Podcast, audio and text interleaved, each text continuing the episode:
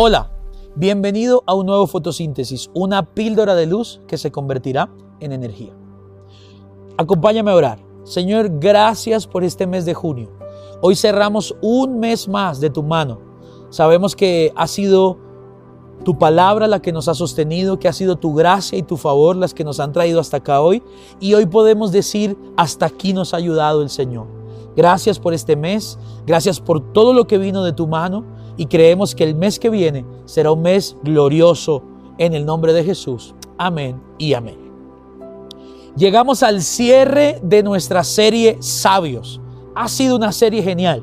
Mucha sabiduría para tomar y poner en práctica, mucho para aprender en el estudio del libro de Proverbios. Hemos tomado este mes para estudiar el libro de Proverbios y poder ver la riqueza que hay acá en este libro. Y hoy es el capítulo de cierre. Hoy vamos con el, episodio final que para mí es la perla de la sabiduría. Porque el, el capítulo final está dirigido a la mujer. Qué curioso que mucha gente cree que la Biblia es un libro machista, pero en realidad cuando tú miras los proverbios en proporción, la mayoría de las exhortaciones, la mayoría de las instrucciones de sabiduría son para una persona hombre. Muy pocos esporádicos están relacionados hacia la mujer, la mayoría de ellos muy bellos, otros con muchas advertencias, pero el capítulo final de Proverbios es una dedicatoria a la mujer virtuosa. Y me gusta esto, porque de fondo vemos que el sabio Salomón entiende que la sabiduría no es solo para el hombre, para el rey, para el sacerdote, sino que necesitamos mujeres sabias. La mujer sabia edifica su casa. El llamado no es solamente a hombres sabios, el llamado es a mujeres sabias. Y, y, en Proverbios 31, verso 28 al 30 dice, se levantan sus hijos y la llaman bienaventurada, y su marido también la alaba. Muchas mujeres hicieron el bien, mas tú sobrepasas a todas. Engañosa es la gracia y vana la hermosura, la mujer que teme a Jehová será alabada. Mira cómo es la perla de toda esta sabiduría de proverbios.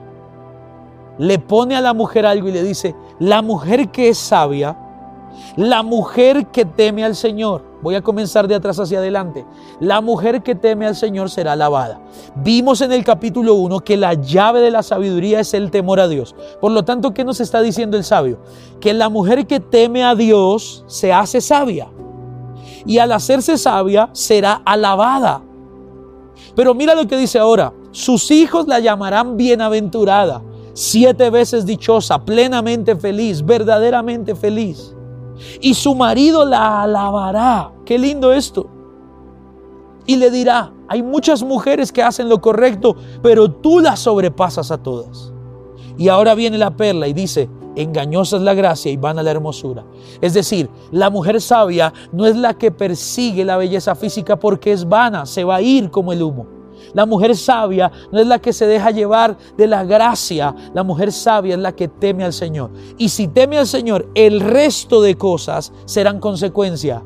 Vendrá a ser hermoseada, vendrá a ser alabada, vendrá a ser aplaudida, vendrá a ser valorada porque se ha hecho sabia.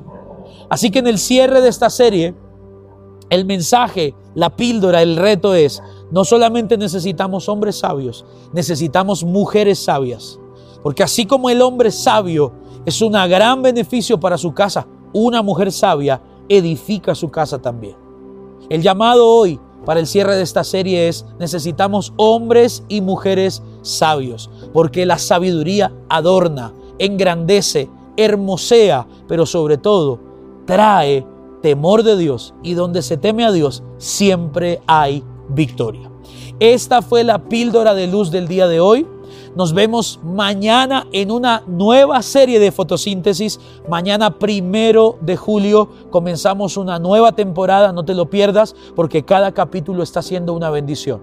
Gracias a todos por haber estado conectados este mes de junio en la serie Sabios y nos vemos mañana en un nuevo fotosíntesis.